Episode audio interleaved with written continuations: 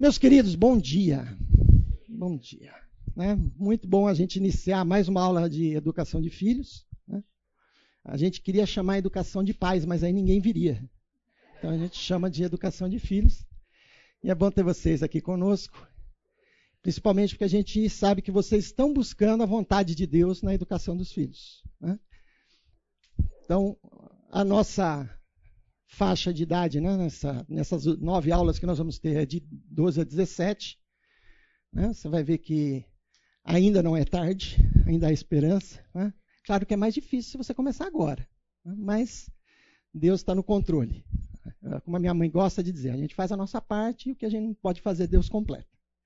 Vamos orar? Pai querido, nós te agradecemos ao Senhor porque podemos estar juntos na tua presença. Te agradecemos pela tua palavra, que é um manual para a nossa vida e para a educação dos nossos filhos. Te pedimos aqui, ao Senhor, que o Senhor venha estar usando a Rosana na aula de hoje, trazendo a mensagem que o Senhor tem ao coração dos pais. Ó Pai querido, que nós sejamos mais do que somente ouvintes da tua palavra, Senhor, mas sejamos praticantes daquilo que o Senhor nos tem ensinado. Nos usa, ó Senhor Deus, que nós possamos ser instrumentos, Deus, na educação dos nossos filhos. Nós oramos em nome de Jesus, Senhor. Amém. Pode passar.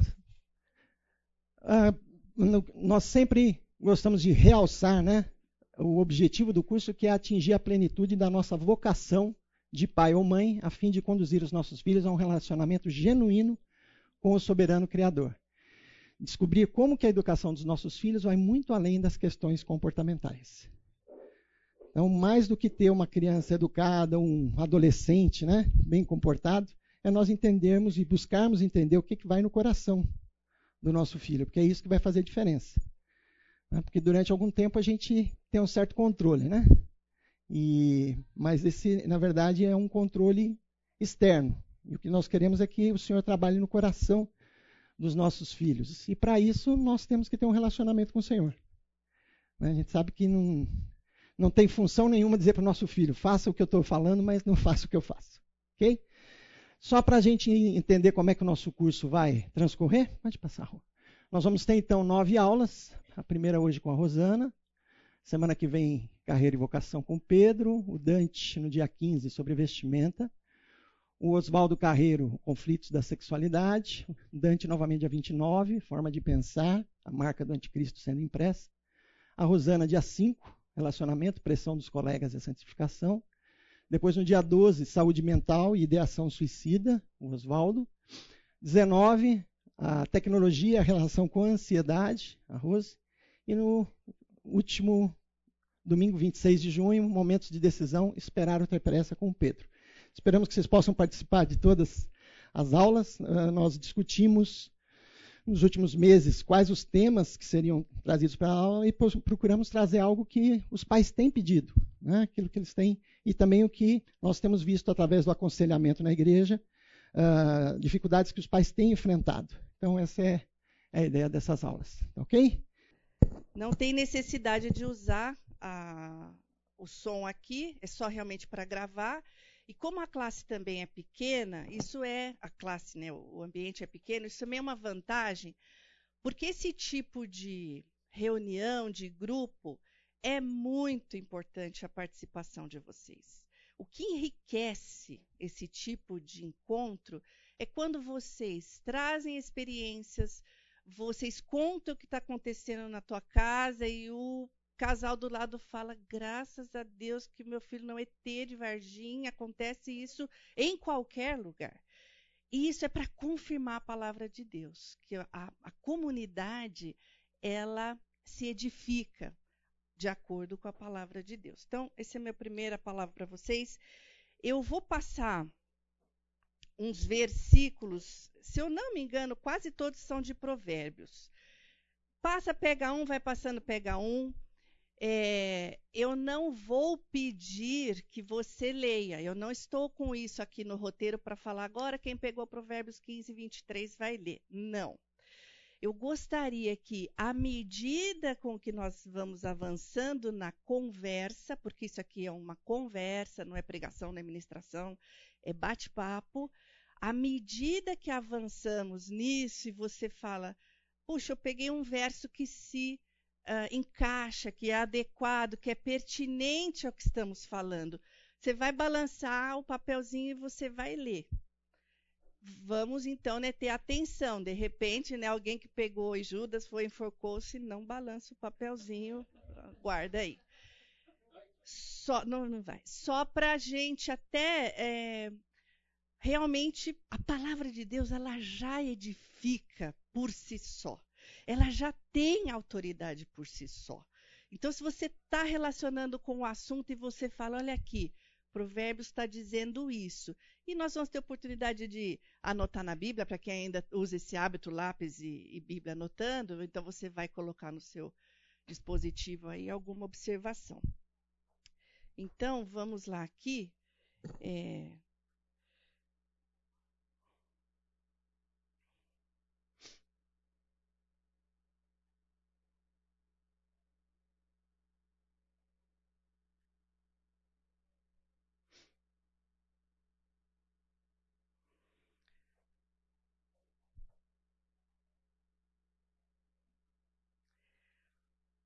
Há alguns anos eu estava numa cerimônia de sepultamento.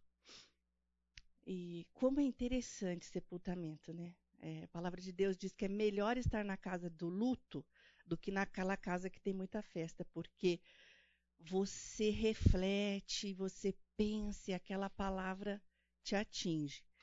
E eu estava no sepultamento de uma senhora, ela devia ter uns 85, 86 anos, e o pastor agradeceu a Deus a vida daquela senhora e ele disse assim: Esta senhora, esta pessoa, cumpriu a sua tarefa, pois os seus filhos não são pesados hoje para a sociedade. Ele disse: Os seus filhos hoje não são pesados para a sociedade. Isso me fez refletir muito, muito.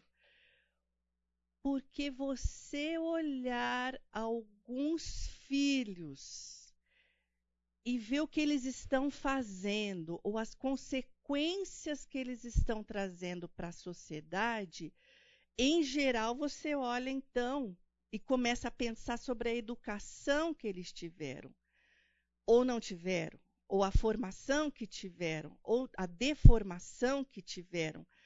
E os filhos, de fato, são, na sua grande maioria, reflexo do que acontece no lar, ou que deixou de acontecer no lar.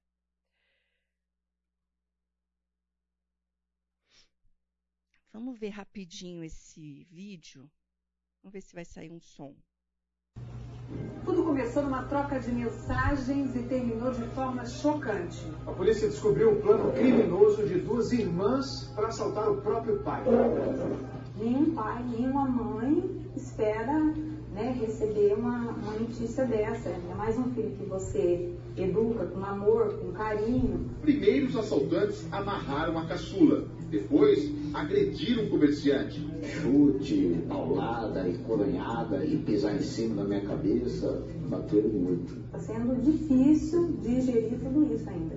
É muito duro para uma mãe né, passar o que a gente está passando. Antes de ser transferida para o presídio, ainda aqui na delegacia, a jovem se encontrou com o pai e com a mãe. Foram poucos minutos. O pai abraçou a filha, lhe entregou uma Bíblia, disse que a perdoava por tudo e fez um último pedido. Queria que ela pedisse perdão para a mãe.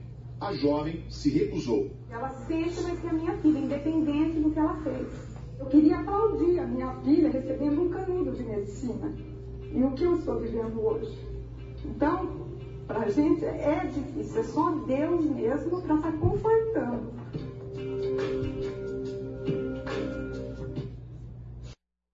Será que a gente comenta? Ou deixa quieto. Sem palavras. É, será que isso é novo? Será que é porque eles tinham celular e ficaram, ai, essa tecnologia é do demônio? Ficou passando mensagem com o namorado para assaltar o pai? Será que é isso? Será que isso já não existe desde que o homem é homem e que o mundo é mundo e que a queda deturpou o nosso coração? E a nossa natureza humana tem essa tendência a fazer isso? E será por quê que o Senhor, no Antigo Testamento, nos dá os dez mandamentos? E ele fala, vamos ver se a gente sabe de cor? Não furta. Vamos. Como é que é? Não terás outros deuses além de mim. Não matarás, não furtarás, não cobiçarás a mulher do próximo, que é o homem do próximo, da próxima também. Honra pai e mãe. Não adulterarás, já falamos? Não. Não tome o nome do Senhor em vão. Não usa a palavra para falso testemunho. Já foram os dez? Guarda o dia do sábado e descansa. Então, tudo o que o Senhor falou não faça é porque a nossa natureza humana e tendenciosa, carnal tendenciosa, ela vai fazer. Eu tenho a tendência de furtar, eu tenho a tendência a adulterar, eu tenho a tendência a matar, eu tenho a tendência a não guardar o descanso, eu tenho a tendência carnal, natural de não fazer. E por isso que o Senhor falou: eu sei que você vai fazer, então o contrário eu vou mandar. Porque o contrário você já vai fazer. Então por isso que eu estou falando: não faça. Se algumas famílias observar só umzinho, um só mandamento. Pinça um e vamos observar e vamos de fato obedecer.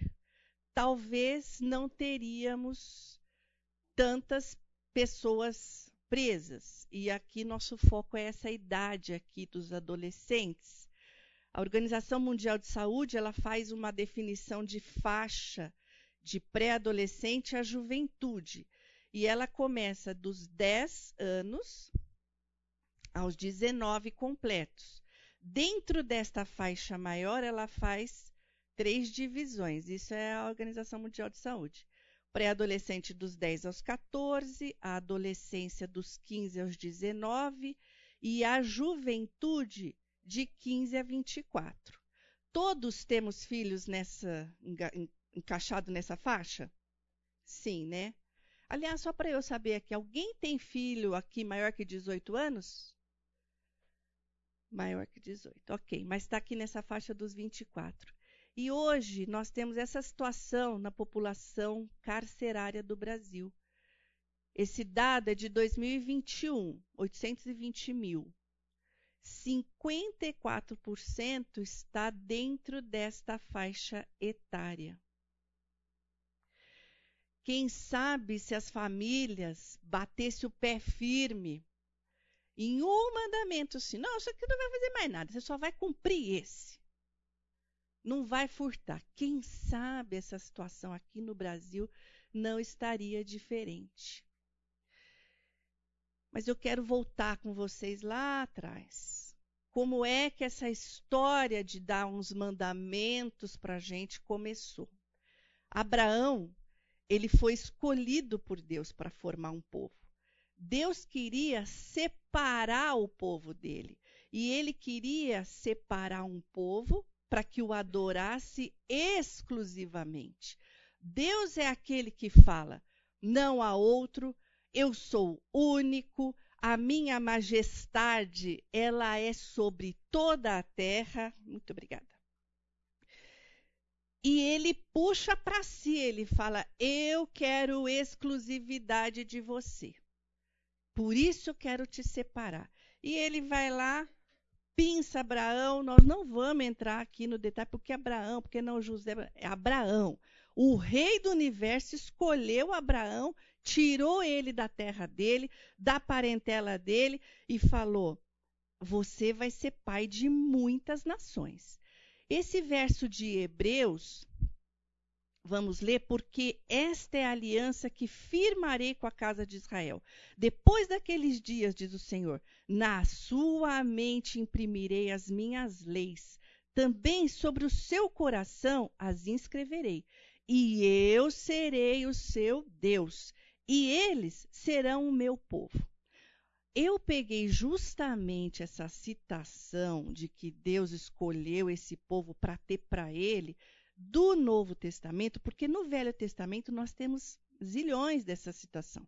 Você tem isso em Deuteronômio, você tem isso em Jeremias, Ezequias, Daniel, todos contando a história que eles já sabem que veio lá de Abraão. Deus escolheu para formar um povo. Mas eu peguei de Hebreus porque essa história passou. E aqui nós já estamos na época da graça. E o Senhor Jesus já veio e ele já fez a sua obra que nos deu acesso ao Pai. E o autor de Hebreus, que eu acho fortemente que é Paulo, fecha parênteses, ele disse: Eu sei disso. Deus me quer, Deus quer o povo dele para si e ele separou. E, por, e ele fala: Vou imprimir as minhas leis para que eles sejam separados, para parar com essa bagunça de idolatria. Eles têm que adorar só a mim. Falar sobre exclusividade muitas vezes é difícil com os nossos filhos e, e para nós também. A gente, às vezes, a gente quer exclusividade em várias áreas. Eu quero ter. Homem é apaixonado por carro, né? Eu quero ter o carro que ninguém tem, com acessório que ninguém tem, é exclusivo, ele foi feito para mim, sob encomenda, é o meu, eu quero exclusivo, ele é meu, só meu. Azul. Mulher também. Mulher, o que, que a mulher mais quer? Que não quer encontrar nada igual, que quer aparecer assim a princesa. O vestido, o vestido. E você quer ter essa exclusividade. Você fala, aquilo ali só é meu, ninguém mais tem. Aliás, eu tô lembrando uma coisa engraçada. Aconteceu num casamento de uma prima minha. A minha prima, casando em São Paulo, convidou a família. A família é assim, espalhada no Brasil inteiro. Convidou um bando de gente, convidou uma prima também, uma tia, para ser madrinha, e convidou uma outra tia que morava em Cuiabá. Aquela época não tinha WhatsApp, aquela época não tinha grupinho de madrinha, aquela época ninguém ficava exigindo a cor da madrinha, né? Que vamos combinar com uma pressão, mas enfim. Tá bom, estamos lá na igreja. Como chama aquela fila que entra as madrinhas? O cortejo. Tá lá a cerimonial fazendo, e a de Cuiabá chegou um pouco atrasada, não sei o quê. No que, que ela olhou a cunhada? O vestido não era parecido, era idêntico, idêntico. Mas pensa uma coisa assim, ela já fez assim. O que aconteceu? A que é de Cuiabá, muito de boa, cristã também, ela falou, aquela época usava, tomara que caia com um boleirinho. Tudo bem, arrancou o bolero e foi. Aqui não era cristã, mas passou aquele casamento assim, com aquele bico no altar, porque o dela não era exclusivo. Porque não foi exclusivo. E a gente quer exclusividade só para essas coisas. Quando Deus fala, eu quero você só para mim. Ah, será? Será mesmo? Eu não consigo me entregar para Ele totalmente. Ele não pode ser só Ele, o meu Deus. As outras coisas eu quero que vocês mas eu para Ele eu não consigo. Então, pensemos nesse primeiro mandamento aí, não terás outro, outros deuses além de mim. Voltando para Abraão, ele foi escolhido, e você pode abrir comigo Gênesis 18, 19. Gênesis 18, 19. É, esse contexto deste, desta passagem, Deus está falando: eu vou destruir Sodoma e Gomorra. Mas eu sou tão amigo de Abraão, eu vou esconder de Abraão o que eu vou fazer é, com Sodoma e Gomorra. Então ele está falando sobre Abraão e não com Abraão, e ele fala: porque eu, Deus, o escolhi, escolhi Abraão, para que ordene a seus filhos e a sua casa depois dele, a fim de que guardem o caminho do Senhor e pratiquem a justiça e o juízo, para que o Senhor faça vir sobre Abraão o que tem falado a seu respeito. tem uma versão que fala para que Deus faça vir, cumpra as promessas que ele fez ao seu respeito. Então aqui, Deus falou: Olha, eu vou te escolher, mas você tem uma tarefa. Você vai ordenar aos seus filhos e aos filhos que vierem depois dos seus filhos para que guardem os meus mandamentos. O que de fato é ordenado aos pais? Aquela nação cresceu. Ah, desculpa, ele fez assim, é, o Filho meu, atende à minha sabedoria, à minha inteligência, inclina o teu ouvido. Provérbios 5:1. Tudo a ver com imprimir os mandamentos, né? Um estava prestando atenção, eu não estava. Então, se alguém tem mais alguma filipeta com conversa que se encaixa aqui, por favor, pode nos edificar com o seu versículo.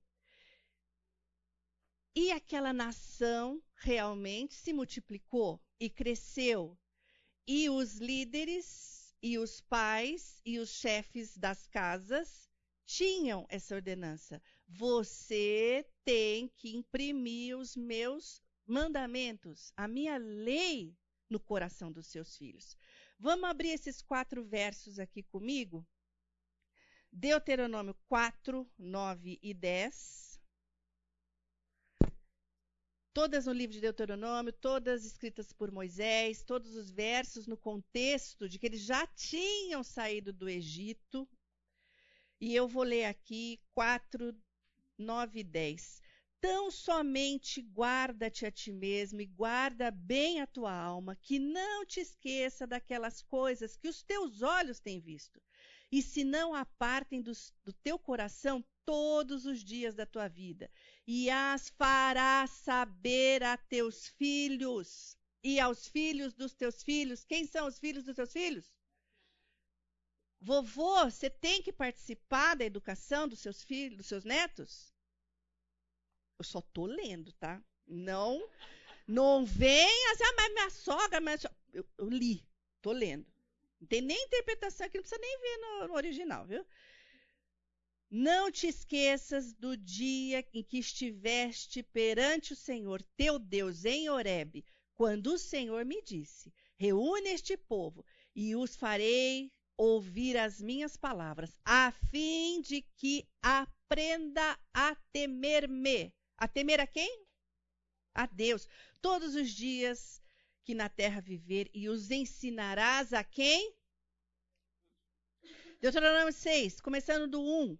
Estes, pois, são os mandamentos, estatutos e os juízos que mandou o Senhor teu Deus, se te ensinasse, ensinassem a ti, né? Que forem, fossem ensinados a você, para que os cumprisses na terra que passas a possuir, para que temas, conjunção de finalidade, para que, com o objetivo de, uh, com o propósito de, tem um propósito, para que tema ao Senhor seu Deus e guarde todos os teus estatutos e mandamentos que hoje te ordeno. Quem? Tu e teu filho e o filho do teu filho. Aí ele de novo. Todos os dias da sua vida e os teus dias sejam prolongados. Deuteronômio 17, 19. Aqui, ó, aqui, ó. Bingo, deu aqui, ele faz assim, eu acho que é bingo. Vai. Ouve, filho meu, aceita as minhas palavras, se multiplicarão os anos da tua vida. Provérbios 4, 10. Aí, perfeito. Aqui do lado.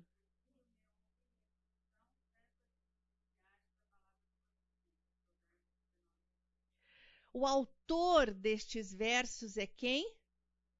Autor de Provérbios, Salomão. Salomão ouviu isso na sua vida, durante a sua vida? Com certeza.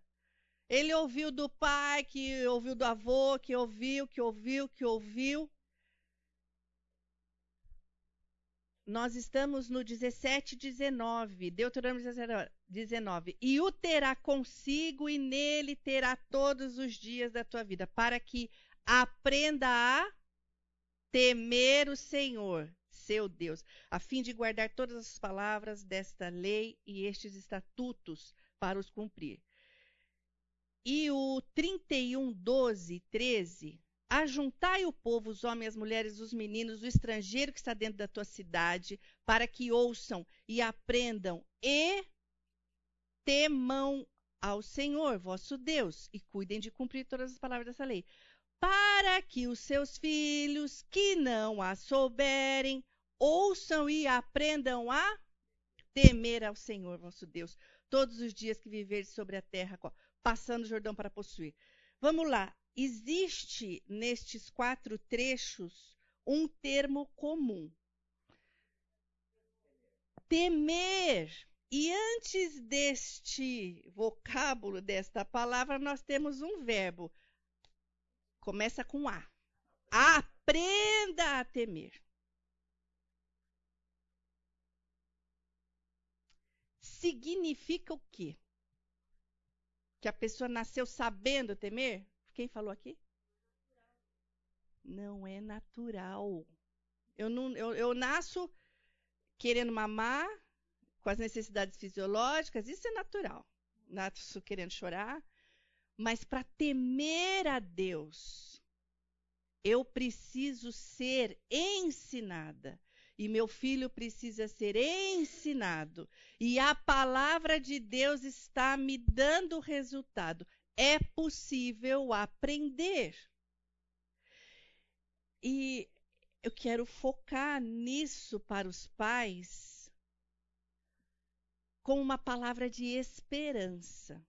Talvez uma esperança que o filminho do começo, aquelas, aqueles senhores é, se frustraram nessa esperança, mas a esperança de que a palavra de Deus e o ensino faz com que o coração do filho aprenda a temer a Deus. E ele vai ter que escutar muita história para aprender isso, porque basicamente o povo de Deus é feito de história. E aqui nesses trechos nós lemos eles falaram assim: ó, é para você lembrar de tudo que você viu e temer ao Senhor. É para lembrar da tua história. E quem é que conta história, gente? É, é criança de três anos que tem que tem jornada para contar? Não, né? Quem é que conta história? Os pais, os avós, os tios. Eu amava ficar na cadeira de balanço escutando meus tios italianos contarem como que eles vieram da guerra e não sei o quê. Aquilo é enriquecedor. E são essas histórias que nós vamos passar para os nossos filhos. Hoje, vocês não têm crianças muito pequenas. Então, o registro da história, a linguagem da história, ela vai mudando de acordo com o que seu filho vai conseguindo absorver. Antes, você falava, filho, de quem que é esse carrinho que está dentro da tua lancheirinha, bem? Ah, é do meu amigo, ele deixou lá na classe e tal, e eu peguei. Eu falei, meu filho, tem certeza? Ele sabe que você pegou, você pediu, mãe, não, mas ele tem um monte de carrinho, ele não liga. Isso é um registro. Fala, não, filho, então amanhã você leva, devolve. O que, que você está ensinando de uma maneira não formal? Não furtar, não cobiçar, falar a verdade, uma maneira informal. Aí o criatura tem 19 anos, 20 anos, você entra no quarto dele, o bicho está lá assistindo um canal pago carésimo. Você fala, quem, quem contratou isso aqui? Você, quem, quem, Mãe, peguei a senha do meu amigo, eu decorei, porque a hora que ele estava digitando, eu decorei a senha. Eu sou muito esperto. Pelo amor. Vai falar com ele, você não pode ver isso, não é seu, e nananã, nananã, e você não falou para ele, disse Deus, não furtarás. Você vai no registro do seu filho aumentando a linguagem, e com os de 19, você já vai falar sobre consequência, como do pequeno também você falaria na linguagem dele. Qual é a consequência? Como é que está o sistema carcerário do Brasil? Né? Precisa levar tanto isso, mas é importante ele saber, é importante. E eu só posso, ou eu quero ensinar, né, as coisas que eu sei. João, se eu não me engano, você é da área de marketing, desenho gráfico, eu sou louca para aprender uma coisa. Eu posso pedir para você me ensinar? eu queria saber como que eu faço um transplante de rim. Você me ensina? Agora, agora tem o Google, né? Que vai ensinar a fazer transplante de rim. Doutores, perdoa, porque não sabem o que fala. Nós temos os pessoas da área de saúde aqui. Vai, gente, me ajuda, senão eu não consigo correr. O João pode me ensinar a fazer o transplante de rim? Muito bem, porque você não falar o que está aqui, eu não mudo o slide. Não pode, não pode me ensinar. Por quê? Porque ele não sabe. Você vai ensinar seu filho a temer ao Senhor? Você. Você teme ao Senhor? Você tem essa noção dessa grandeza de Deus. Você tem, você tem contato. Você tem, você usa do acesso dado pelo Senhor Jesus para você acessar a Deus de uma maneira que se relaciona com o rei do universo, mas não chamando ele de parça, meu brother. É agradecendo pelo acesso dado pela cruz e reconhecendo a magnitude daquele que escolheu se relacionar com você. Abre comigo Isaías 40.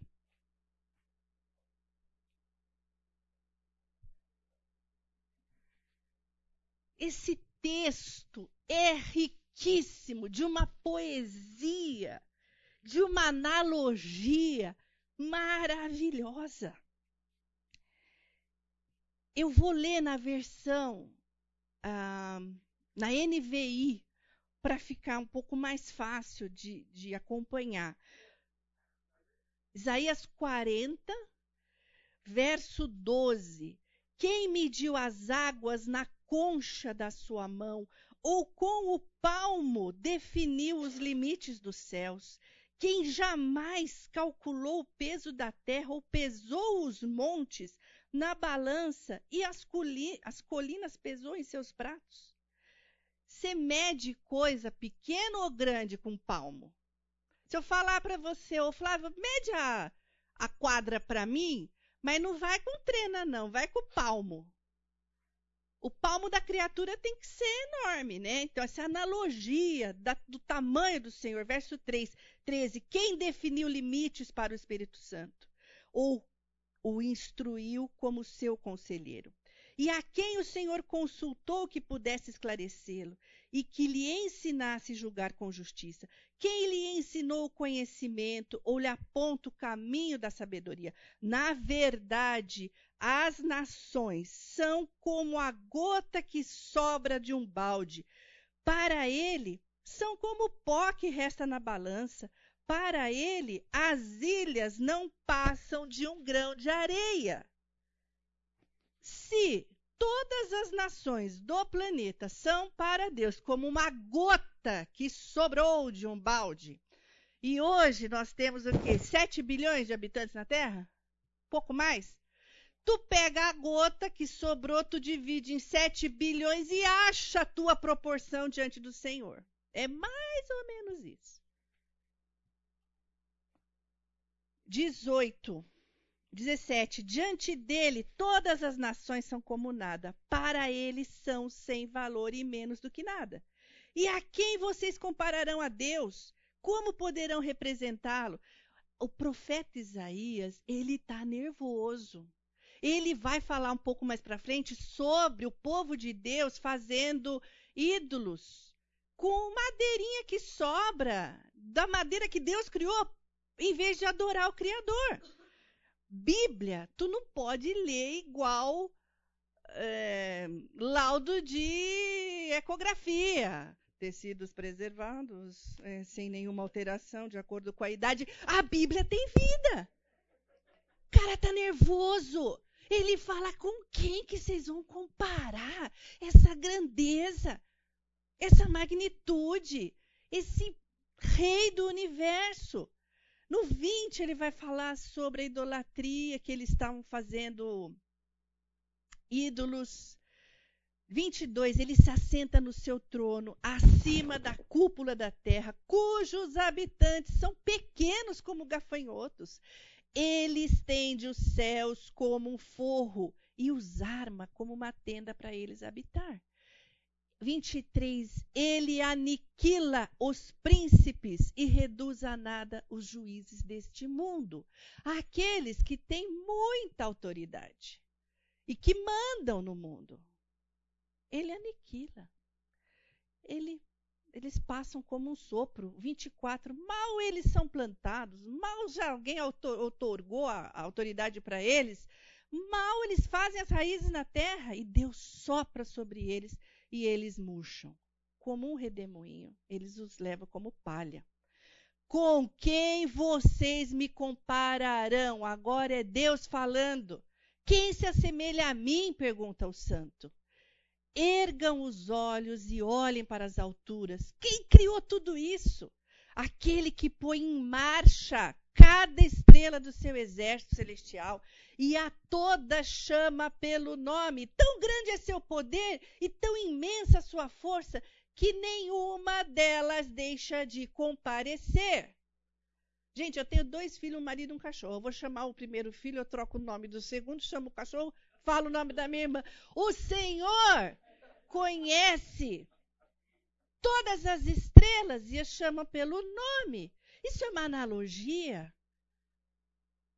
mas isso mostra a grandeza e a força do Senhor. Tão grande é o seu poder e tão imensa a sua força. Eu, eu temo, Senhor, a ponto de conseguir transmitir isso para o meu filho de uma maneira que, nas minhas histórias, no meu caminhar, nas coisas que acontecem comigo, eu vou falando, meu filho, deixa eu te contar uma coisa. Um, um verso, pode falar. O que anda na retidão teme ao Senhor, mas o que se desvia dos seus caminhos o despreza. Provérbios 14, 2. Temor do Senhor há firme confiança, e ele será um refúgio para os seus filhos. Provérbios 14, 26. Eu estava esperando esse. É, o seu é bom, mas o dela é melhor. no temor do Senhor, a firme confiança. Quer dizer, o homem que teme ao Senhor. E isso vai ser refúgio, proteção, um, uma cerca para os seus filhos. Os seus filhos vão se sentir. Mas eu tenho que ter um histórico de temor ao Senhor as minhas experiências com o meu Senhor, com o que Deus me dá, são minhas. Mas eu tenho que contar para os meus filhos. Porque eles vão fazendo as experiências deles com, deles com o Senhor. Contar as coisas que nos acontecem no dia a dia, as nossas lutas. Nós temos muitas lutas. E às vezes nós temos a tendência a fazer essa separação, essa dicotomia assim, poxa, fui num culto, mas que bênção, aquela palavra de esperança hoje na ceia, que o Senhor Jesus vai voltar, que não sei o que. Chegou segunda-feira, você está enlouquecido lá para pagar boleto. E você não lembra mais, você não aplica a palavra de Deus no teu dia a dia. Aí o teu filho está te vendo lá enlouquecido e vai ser o quê? Vai quando você for sentar com ele para ler a Bíblia um dia, no mês, é isso? Não. O ensino do temor do Senhor é passado nas tuas histórias. Meu filho, eu estou extremamente preocupado, mas eu temo a esse que tudo criou.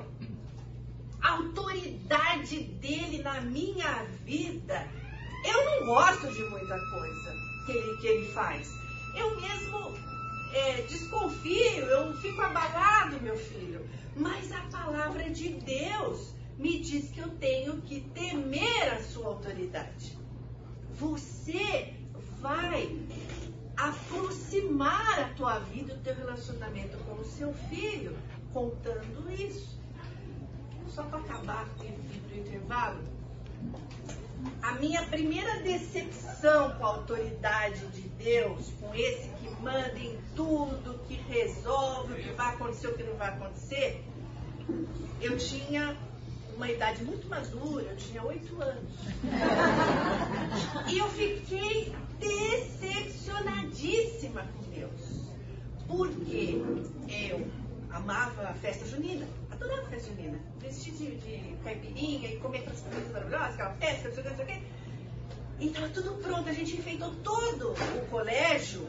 E meus tios, esses que me ajudaram na minha formação, na nossa criação, eles estavam em casa e nós íamos para a festa. E caiu aquela chuva, mas uma chuva em Campinas que destruiu muita coisa. Ou seja, a festa foi cancelada. Eu aprendi a duras penas que Deus é o manda-chuva. Não sei se aqui vocês lembram de um desenho que tinha um monte de gatinho? É o manda. Ah, ainda passa? Não, vocês são. Tinha o batatinha e tinha o manda-chuva. Aquele dia eu entendi o que era manda-chuva. Eu entendi o que, que era, eu fiz a relação de quem manda, quem faz e acontece.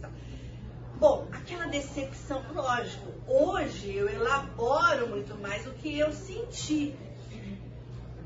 Mas eu conto isso para os meus filhos. Contei quando eles eram pequenos no registro, conforme eles foram subindo, eu fui contando. Hoje eu conto, eu falo, Deus, eu não estou concordando com essa autoridade que o Senhor está tendo sobre a minha vida e está mandando essas coisas. Eu não concordo, não há mão nenhuma em falar isso. Davi, os salmos de Davi são cheios de manifestações, de, de expressões. Davi falando, me ajuda, vem logo, você está dormindo, vem me socorrer, porque essa situação eu não estou gostando. Isto é mostrar e se relacionar com o seu filho e fazê-lo temer a este Deus.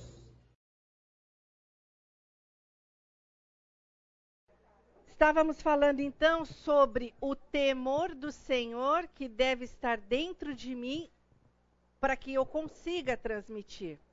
Isso não significa que quando eu, eu me tornei pai e mãe, agora ah, agora estou pronto, né? Estou prontinho, não vou aprender nada. Não, você vai durante a jornada, você vai caminhando e aprendendo e ensinando e tropeçando e levantando e caindo e a vida com o Senhor é assim. Eu vou, é, vai no Deuteronômio 7, 21. Pode, pode ir no Josué, vai Josué. Josué aqui o contexto, vocês sabem que Josué teve o contexto de guerrear muito ali para conquistar a terra. Ele foi escolhido líder depois de Moisés. E o que é que ele está passando para o povo dele ali? Josué 4, 24, ele fala sobre o Senhor, para que todos os povos da terra conheçam a mão do Senhor que é forte, para que temais ao Senhor vosso Deus todos os dias. E no Deuteronômio 7, 21, aqui também é um contexto de de combate ali, de guerra, e, e Moisés está falando para o povo: Não te espantes diante deles, porque o Senhor Deus está no meio de ti. Deus grande e terrível. O 724, ah, é 721, acho, né? É 721 ou 724? Deuteronômio 721, e a minha versão fala terrível. E a versão de vocês? Temível. Alguma versão fala terrível? Quer ler um verso do, do Provérbios? Ah, Neemias, vamos lá.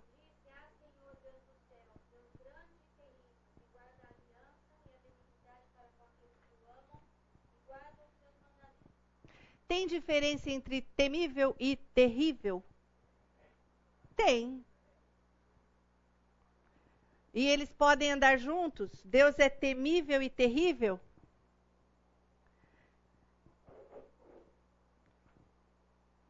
Temer. essa palavra ela tem a sua raiz é, na palavra medo mesmo. Não precisam ter medo de falar que ela tem medo. É medo. Temer é ter medo. No caso de Deus, é respeitar a ponto de reverenciar. Eu respeito tanto ao Senhor que isto vai me levar a adorar a Deus. É, Hebreus 13, será que é Hebreus 13?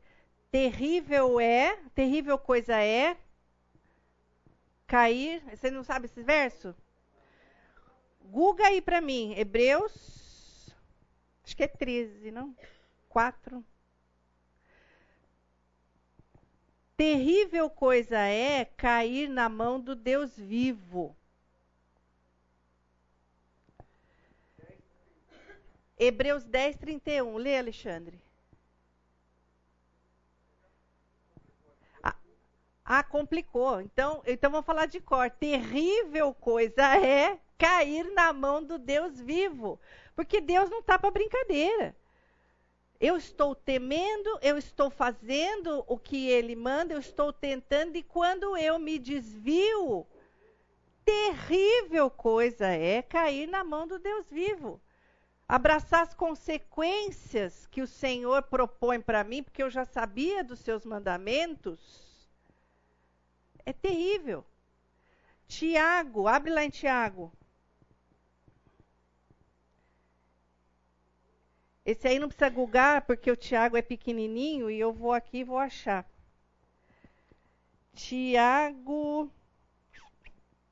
Tiago não, acho que é Gálatas. Ixi, vai ter que googar. É... De Deus ninguém zomba, porque aquilo que ele semear. Muito bem, nós sabemos o verso e agora cadê a referência? Aí, Gálatas 6, 7. Não vos enganeis, de Deus não se zomba, pois aquilo que o homem semear, isto também ceifará. Uai, né? Você está olhando e fala, mas quando que essa fofa, essa louca vai começar a falar o que eu tenho que ensinar para o meu filho? Graças a Deus, alguém está prestando atenção. É tudo o que você está aprendendo, internalizando, vivendo com o Senhor, o teu filho é teu primeiro discípulo. Não é uma crítica ao nosso ministério de discipulado, mas tem gente que tem assim grupinho de discipulado de segunda de tarde, terça de manhã, quinta noite, né, né um bando de discipulado, discipulado, manda o filho fazer discipulado, que é simples, que é uh, hoje o modelo é sentar, pegar um texto, falar sobre o texto, conversar um pouco, sendo que o verdadeiro discipulado, o modelo quem deu foi quem? Quem que deu? Jesus. Jesus. Jesus chamou os discípulos e me segue aqui. E vem comigo e vê como é que eu parto o pão, vê como é que eu trato a viúva que o filho faleceu, vê como é que eu trato a sogra do meu amigo, vê como é que eu trato a autoridade. Esse é o verdadeiro discipulado. A prática, a vivência. Então, quando eu dou discipulado, eu falo, Florzinha, vem comigo aqui, vamos estender roupa comigo, ver como é que eu trato caixa do supermercado, vamos dirigir comigo, ver se eu dou fechado em alguém, ou se eu fico brava porque não era fechado. Discipulado. E o quanto que eu temo a Deus, e o quanto que eu estou passando esse temor, e o quanto que eu tenho medo. É bom ou é ruim ter medo?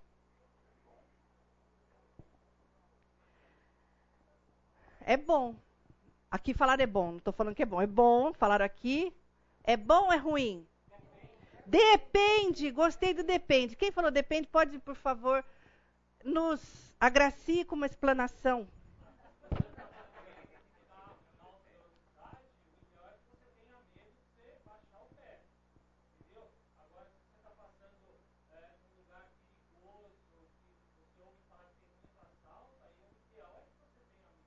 Exatamente. Então, este depende. Quer falar, Edilson?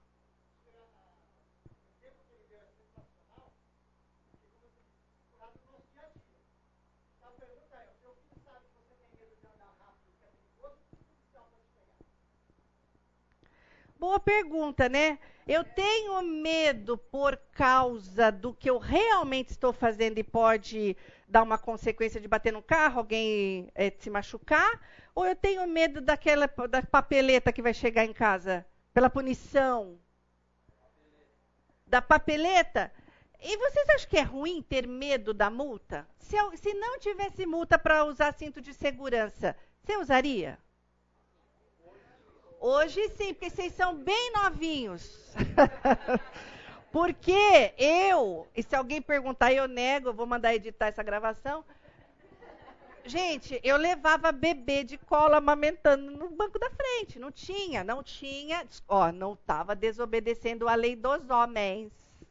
Não tinha lei de cinto de segurança nem criança atrás. Inclusive, graças a Jesus, que eu não tinha dinheiro para comprar essas cadeirinhas cara hoje que tem, eu nunca precisei comprar, porque não, não usava as cadeirinhas, mas pode ser um temor, é, um medo, bom, poxa, eu vou levar uma baita de uma punição. Ou eu estou vendo a consequência e eu vou, não vou fazer. Agora, pois não.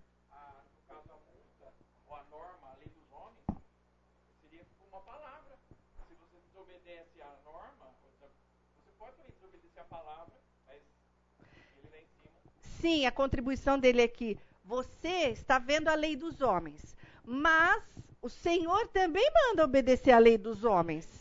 Toda autoridade, Romanos 13, toda autoridade nos foi dada para o nosso cuidado. Abre lá, Romanos 13, 1.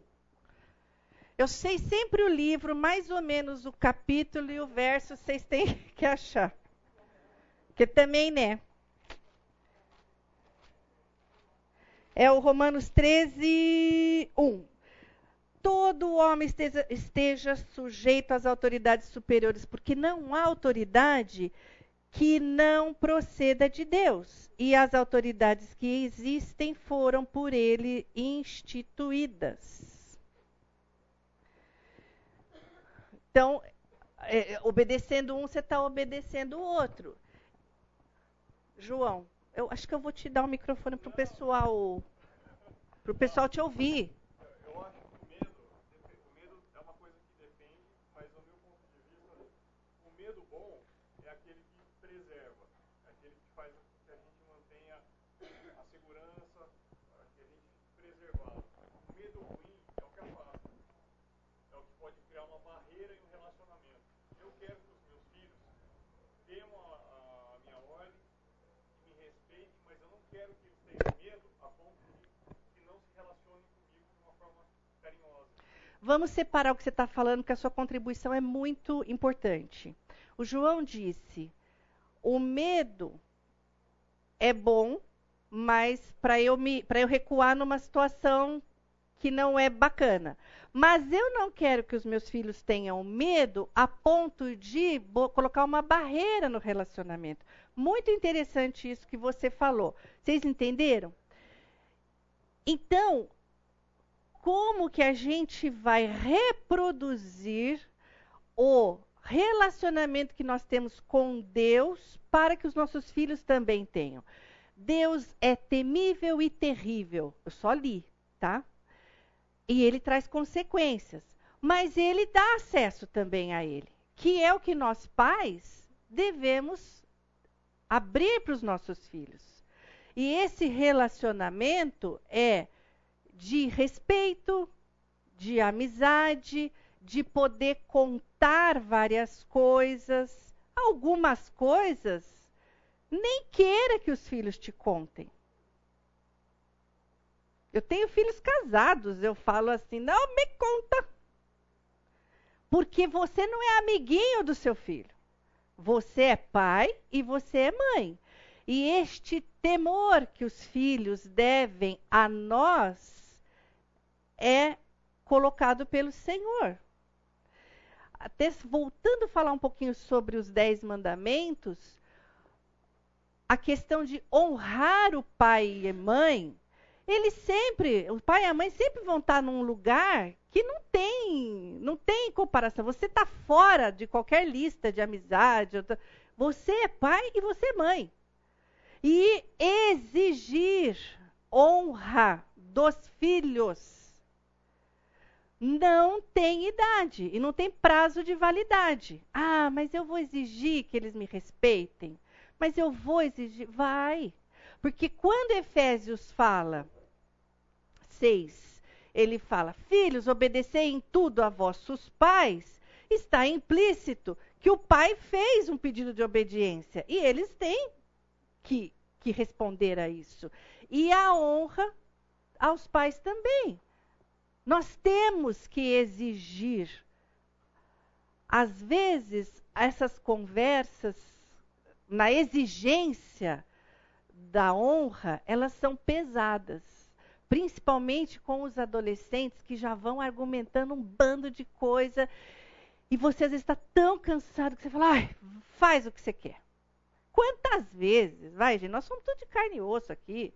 Quantas vezes a gente não desistiu de ficar conversando.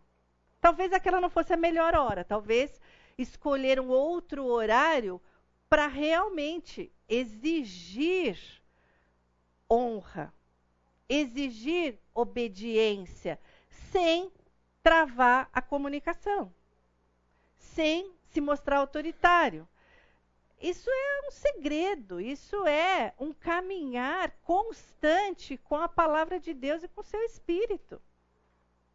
Por isso que em Efésios 5, que é uma carta que é um crescente, Paulo fala sobre a salvação, Paulo fala que ele nos tirou do império das trevas, e ele vai falar sobre o relacionamento dos filhos, da esposa com a Marina, é um crescente, e o verso chave para começar a falar sobre isso é: e deixe-vos encher do Espírito Santo.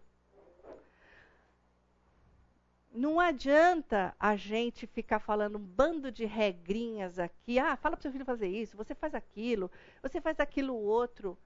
Isto não tem efeito na essência. O que tem o efeito na essência é o seu filho abraçar e deixar ser abraçado pela graça salvadora do Senhor Jesus. Você olha aquele bebezinho lindo e maravilhoso, de olhos claros, aquela criança que vai crescendo com aquele cabelo cacheado e aquele adolescente bacana. Mas abra comigo João 3. E não é o verso 16 mais famoso que nós vamos ler. Nós vamos ler a condição que o seu filho nasceu que eu nasci, que você nasceu. É, João 3, verso 36. Por isso, quem crê no Filho tem a vida eterna. O que todavia se mantém rebelde contra o Filho não verá a vida, mas sobre ele permanece a ira de Deus. Se uma coisa permanece agora, onde que ela estava antes de agora? no mesmo lugar. Se o seu filho não fizer nada, ficar quietinho ali, fingir de morto, a ira do Senhor permanece sobre ele. Então, o seu primeiro foco de vida do planeta é orar pela salvação dele. É ao instruí-lo, ao caminhar, e Deuteronômio fala os métodos, é no caminhar, é no levantar, é no assentar. Você está falando sobre os princípios para ele, para que ele tenha uma vida de acordo com o que o Senhor quer e para que em um momento ou um processo ele tome a decisão por trocar de lado.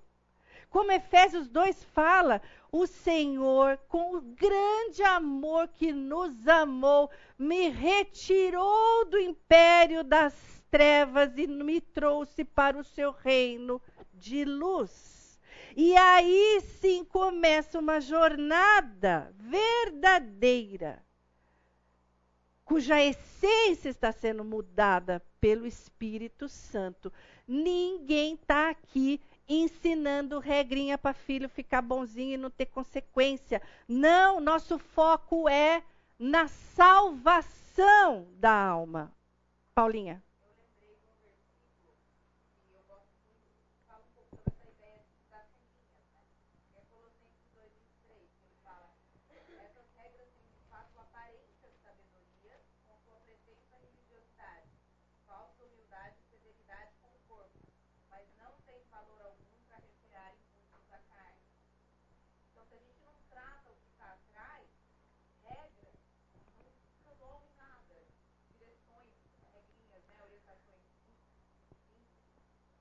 Bom comportamento, né? Que, que quando as crianças são pequenas, a voz é de comando, né? Troca de roupa, sai daí, rápido! A cobra tá vindo, corre, que você vai, vai ser picado. Aí a criança fica, não, é para obedecer. Aí vai crescendo, filho, senta aqui, vamos conversar sobre isso. Ou então, vamos conversar sobre isso. Gente, carro é, nossa, é o, é a sala de reunião do Espírito Santo, dos anjos, do demônio, é tudo ali. Tudo ali, porque a gente anda muito, né? E é ali que você fica sabendo, é ali que você conversa, é ali que você se derrama.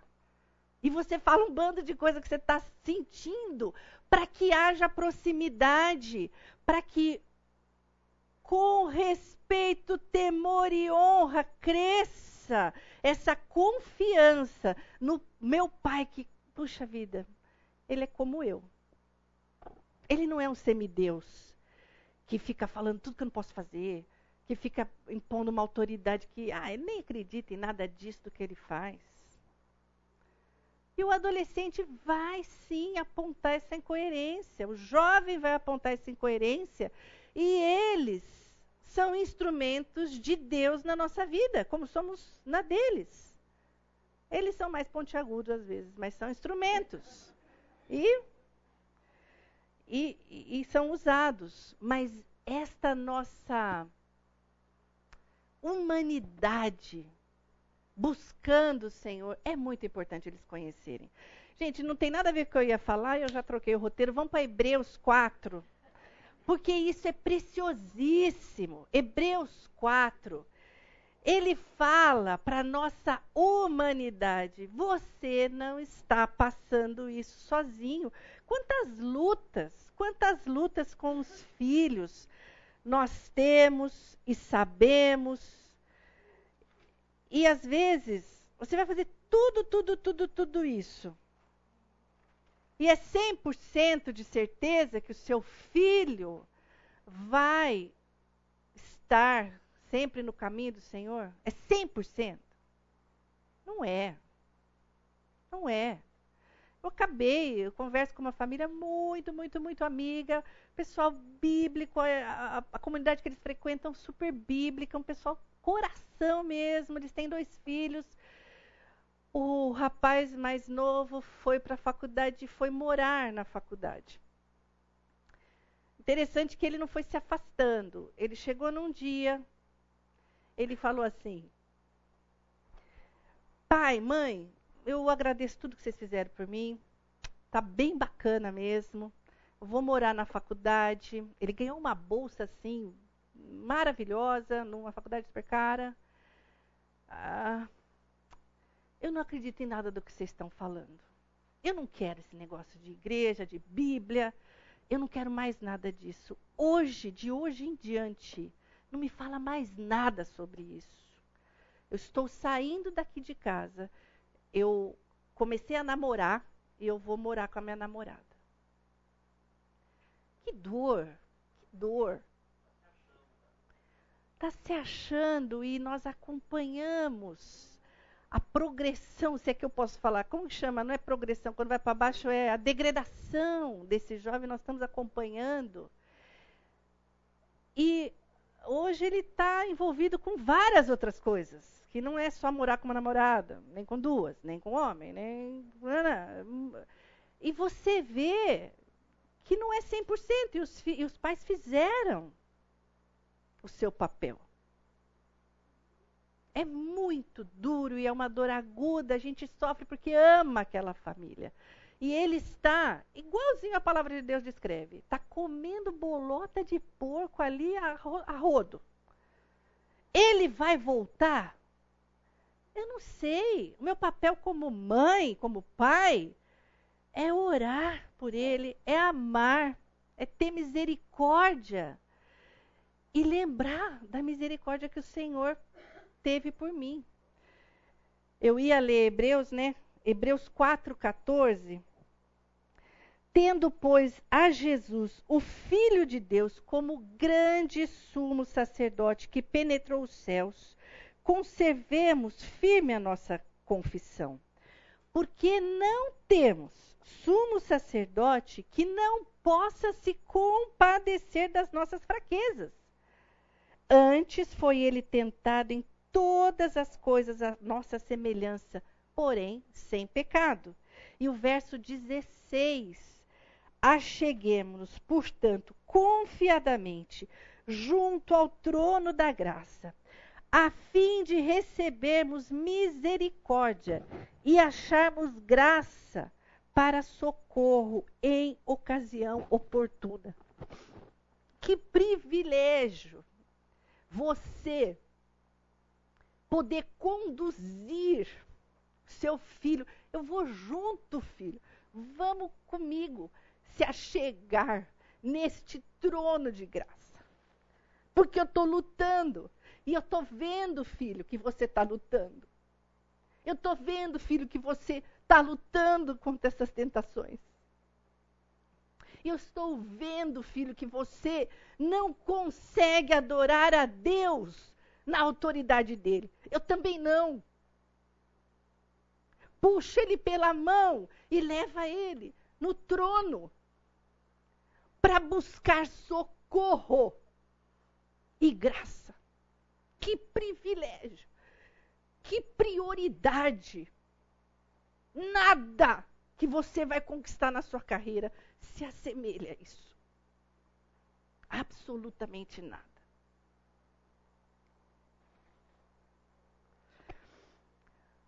Senhor, a tua palavra, ele é tão poderosa.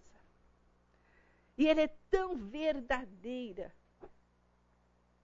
E nós precisamos, Senhor, do teu espírito penetrar essa palavra em nós, para que ela se torne a nossa vida, para que ela se torne vida dentro das nossas casas. Os nossos filhos necessitam da tua misericórdia, como o Senhor derramou na nossa vida.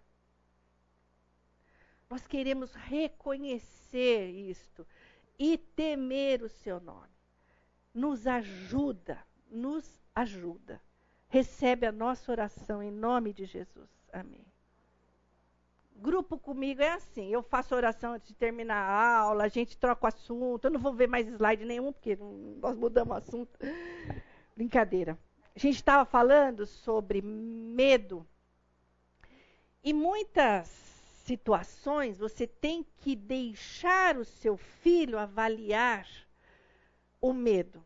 Porque dependendo do tamanho da encrenca, você vai lá e você vai orientar. Você fala, filho, você vai encarar esse problema? Se o problema, se a encrenca, se a situação for menor que o seu filho e ele correr, ele está sendo covarde. Está sendo covarde.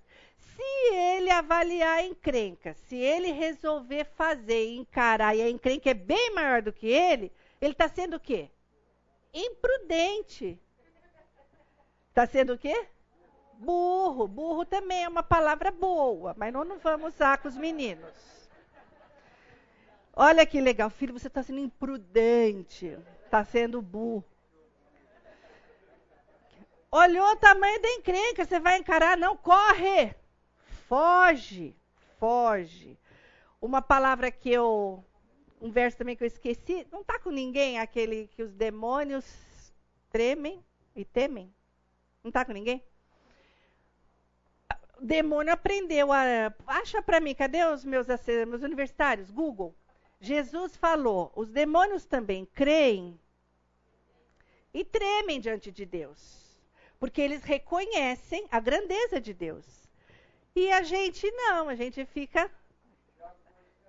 Ah, é o Tiago, né, Jesus? Uh, errei feio essa daí. Tiago 2,19, ok. Se o, se o teu filho não está tremendo, não está temendo, não está nada, pô, o bicho é pior que o diabo, né? Não é para ser assim. Ele tem que estar tá nessa caminhada. E nosso papel é passar isso para eles. Nós já falamos sobre essa autoridade que a nós foi investida pelo próprio Deus, é que nós fomos e voltamos, fomos e voltamos, mas você se lembrar, essa preservação que Deus quis do povo dele com a escolha de Abraão, é para isso aí, para a gente ensinar, ensinar os nossos filhos e levá-los a temer. A nossa autoridade, ela traz segurança. Eu tenho alguns, alguns versos de Provérbios. Nós já lemos o 14. Quem está com 14? Dá para ler de novo? Ver, é, 14, 26 ou é 26, 14? 26, 14. 14, 26. Lê de novo.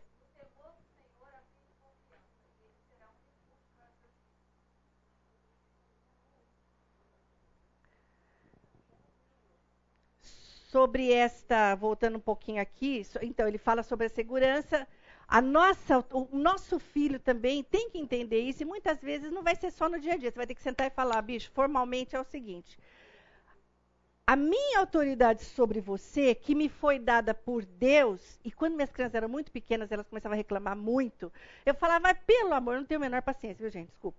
Eu, dois, duas reclamações eu entregava para Deus, assim, eu falava, quer saber? Reclama com o meu chefe. Eu já falava assim. Mãe, mas quem que é seu chefe? É Deus. Deus é meu chefe. Se você não fizer, vai acontecer uma coisa muito ruim, não só para você, como comigo. É, mas você não apanha. Eu falo, apanho. Eu apanho. Mas como que você apanha? Aí começa, né? Mas como que você apanha? Eu apanho no meu coração. Deus me deixa triste tal. Então eu jogava a responsabilidade para Deus total. Falava assim. Isso quando era criança.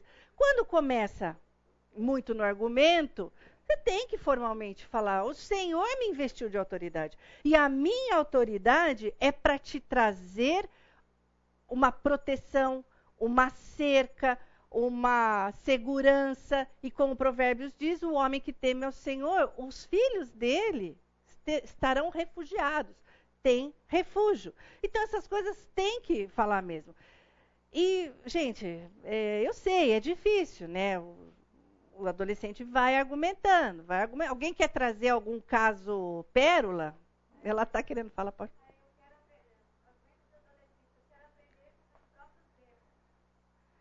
Ai. O que, que, você, que, que você falaria para? O que, que vocês falariam? Eu quero aprender com os meus próprios erros.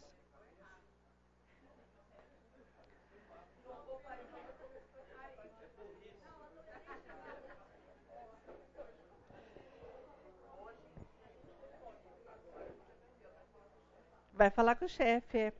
Olha, é.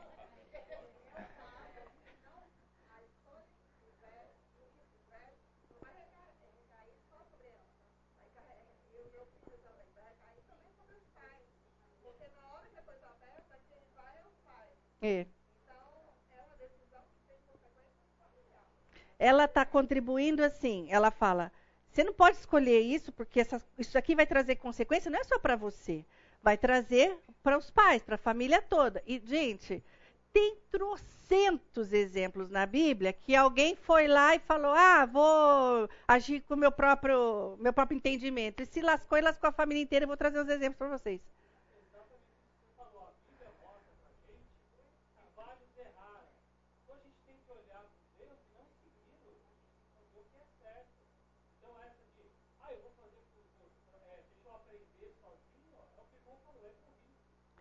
Então, isso deixa eu aprender sozinho, e lógico, eles falam mesmo. É, a gente vai desde pequenininho, né, falando: olha, gente, para fazer um bebê, precisava de dois. Tá, se você não é bebê de proveta, precisou de dois, tá? E eles tinham que estar juntos no mesmo lugar na mesma hora. Então você já vai explicando assim: para fazer um, precisa de dois. Para educar esse mesmo um, os dois. Olha que legal. Eu, às vezes eu, eu vejo umas coisas da Bíblia e falo assim: não dá para falar glória a Deus, você tem que falar der, óbvio, né? Quer dizer que quem já andou no caminho vai mostrar o caminho para quem ainda não andou? Que coisa mais óbvia. Você vai perguntar como é que faz determinada coisa para quem nunca fez ou para quem fez? E outra, estávamos falando sobre os mandamentos. Deus fala, não faz, não faz, não faz, é porque a gente já vai fazer. Quantos receberam o papelzinho? Levanta a mão. Acho que uns 30 eu entreguei. 30, eu entreguei todos mais de 58 vezes Provérbios fala: Filho meu, atenta. Filho meu, não despreza. Filho meu, escuta. Filho meu, se inclina. Filho meu, filho meu. Mas quem está falando tanto? Porque tu não vai escutar. Porque o natural é tu, tu desprezar. Por isso que Deus fica insistindo. Por isso que ele fala assim: vai falar da lei, é de manhã, tarde à noite. É quando deitar, é quando assentar. Porque é para aprender agora. Provérbios está cheio disso. Os pais já trilharam este caminho. E teriam que dar a orientação. E, de novo, gente, aí vai realmente da sua autoridade, da sua firmeza para falar: não vai fazer. Eu conversei com um senhor, 50 e poucos, 55 anos. Ele é o quarto, último de quatro filhos. Os pais trabalhavam muito, muito, muito. E eles não tinham uma condição muito bacana. E a mãe, para compensar aquela ausência, ele é o caçulinha, ela fazia tudo que ele queria. E ela, e das escolhas mais simples, a roupa que vai vestir, a comida que vai comer, o brinquedo, e ele ganhava tudo no choro. Porque o choro da criança muitas vezes é falta de mãe, né? Falta de, de cuidado, é falta de de presença, né, do pai, da mãe, do próprio uma pessoa da família. E ele me conta que ele se tornou um adulto extremamente inseguro, de não saber tomar decisões, porque ele foi exposto a opções de decisões enquanto ele não tinha maturidade para fazer. Aquilo lá que você vê na fila do self-service, a mãe com o prato da criança de três anos, fazer, o que você vai querer? Ela olha aquele mundaréu de coisa, aquilo estressa a criança. Como muitas vezes estressa o adolescente. Expor o adolescente a situações que ele não tem maturidade para escolher, vai fazer igual esse senhor. Ele se tornou um adulto inseguro, não sabia o que fazer da vida, mas ele foi resgatado pelo Senhor. E a esposa dele contribuiu muito. Hoje ele é premiadíssimo na carreira dele, uma pessoa que é referência para outras pessoas na profissão dele. Mas a nossa autoridade para com os nossos adolescentes é proteção, é zelo, é cuidado e tem que fazer. Eu trouxe vários exemplos, o conteúdo ficou no meio, não tem problema. Eu quero contar uma última coisa para vocês. É, essa questão de decidir também o que o adolescente faz e, e também as consequências que ele vai trazer. É, a nossa filha, eu acho que ela tinha de 18 para 19, 17 para 18. E eu, eu nunca cresci num, num lar cristão. Minha mãe se converteu, já era adolescente. Eu tenho muito, eu carrego muitas consequências de não ter tido autoridade enquanto eu era criança. Porque você dá uma perdida ali até que você se apruma e, lógico, é o resgate do Senhor. Mas eu trago marcas terríveis. Eu perdi acho que o melhor emprego da minha vida porque eu falei pro meu chefe, eu não vou fazer isso aí não, bati a porta e perdi. Falta de conhecimento, de, de temor, de tremor da autoridade. Mas a nossa filha, eles foram criados aqui dentro e era domingo de manhã, coisa mais linda, né? Porque domingo de manhã a coisa pega em casa, né? Você tá lá, gente, eu, a boca do horário, vamos lá, vamos lá. Ah, eu tô pronto, só vou escovar o dente. Eu olhei e falei, mas com esse short você não vai na igreja. É por quê, mãe? É por quê? Vai trocar essa roupa. E tô lá, danana. Vambora, vambora. Vai trocar essa roupa. Não, mãe, não vou, eu vou com esse short. Bom, parênteses aqui, né? Existe uma adequabilidade de investimento. Você não vai com o seu longo bordado de paetê, com as freiras francesas bordaram na praia. Mesma coisa, você não vai pegar o teu biquíni de crochê e não vai para a igreja. E tem roupa que você não nem ter no armário, né? Porque falta tanto pano que não precisa. Mas existe, existe essa decobilidade. Eu uso uma havaiana ali, né? não vou num casamento, não vou pra, pra, de terno pra praia, como eu não vou. Tudo bem, eu olhei e falei, você não vai. Terceira vez, vai trocar essa roupa que nós estamos indo para a igreja. Não, eu não vou. Eu vou com essa roupa. Eu já decidi. Hum. Aí subiu aquela mansidão. Aí você sai do corpo e volta. E o maridão e o filho do carro. Não. Bom, é, eu peguei o braço dela e olha, só, só um detalhe. Ela é minhãozinha, ela não é né, toda chuchulona, assim, que ia chamar atenção, mas eu tinha, nós tínhamos um padrão claro. Eu peguei no braço da criatura, eu sentei ela na cadeira, ela tá com dor nas costas até hoje. Pá, eu falei, e ela falou assim, eu já decidi e você é muito radical. Catei o braço dela, eu sentei, eu falei, nunca mais você me chame de radical. Não é porque é falta de respeito comigo, é porque eu não sou digna de ser chamada de radical. Porque o que eu conheci que foi radical, ele mandou o filho dele para a cruz por sua causa. Vai trocar essa roupa. E viemos felizes para o culto.